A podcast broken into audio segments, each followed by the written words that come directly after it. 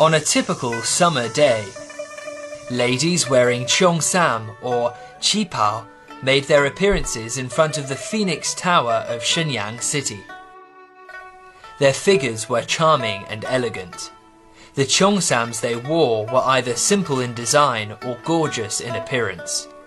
Every detail of the design of cheongsam works to accentuate the beauty of the wearer's curving figure. Just like plain drawing in traditional Chinese paintings and line drawing in Chinese calligraphy, Cheongsam demonstrates the styles of freedom, elegance, and smoothness. Cheongsam is the best example of subtleness. We can apprehend the perfect balance between covering and exposing the wearer's body on the one hand, and exaggeration and realness on the other in every Cheongsam. We can also have a glimpse on the coldness, gentleness, restraint, hidden beauty, secret thoughts, and the past stories of the wearer of Cheongsam. Originated from Shenyang, Cheongsam was once a robe for the Manchu women. Huang Taiji, the Khan of the later Jin dynasty, the precursor to the Qing dynasty, claimed to be the Emperor of China in 1636 and ushered in the beginning of the Chongde period. He established his capital in Shengjing, today's Shenyang city. Rulers of the Qing dynasty forced all Chinese to adopt the hair and dress styles of Manchu people. Under this policy, Cheongsam became the formal dress for females of the royal family, and later became the dress for all Chinese women. Cheongsam was thus the symbol of the beauty of the Phoenix Tower and Shengjing city. Shenyang also got its fame as the cradle of Cheongsam. Cheongsam and the dressing style of the royal family became a fashion that most women in Shengjing wasted no time to emulate. Wearers of Cheongsam used to wear the high-heeled wooden shoes, which formed a unique style. In the early years of the Republic of China period of the early 20th century, the refined Cheongsam emerged in Shanghai, which featured with the ruffled collar, tightening waist, and a high cut.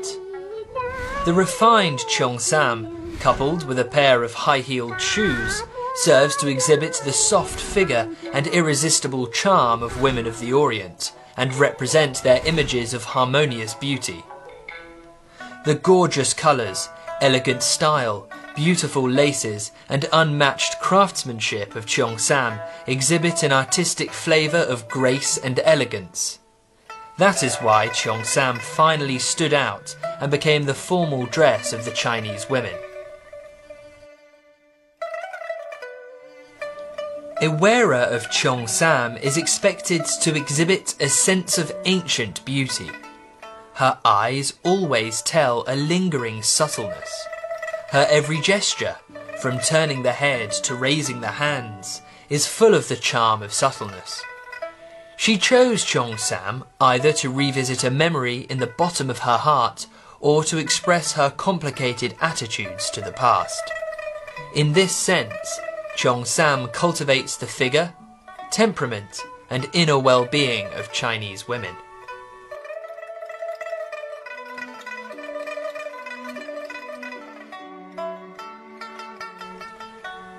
As both a culture and an art, clothing carries a unique bloodline of a society.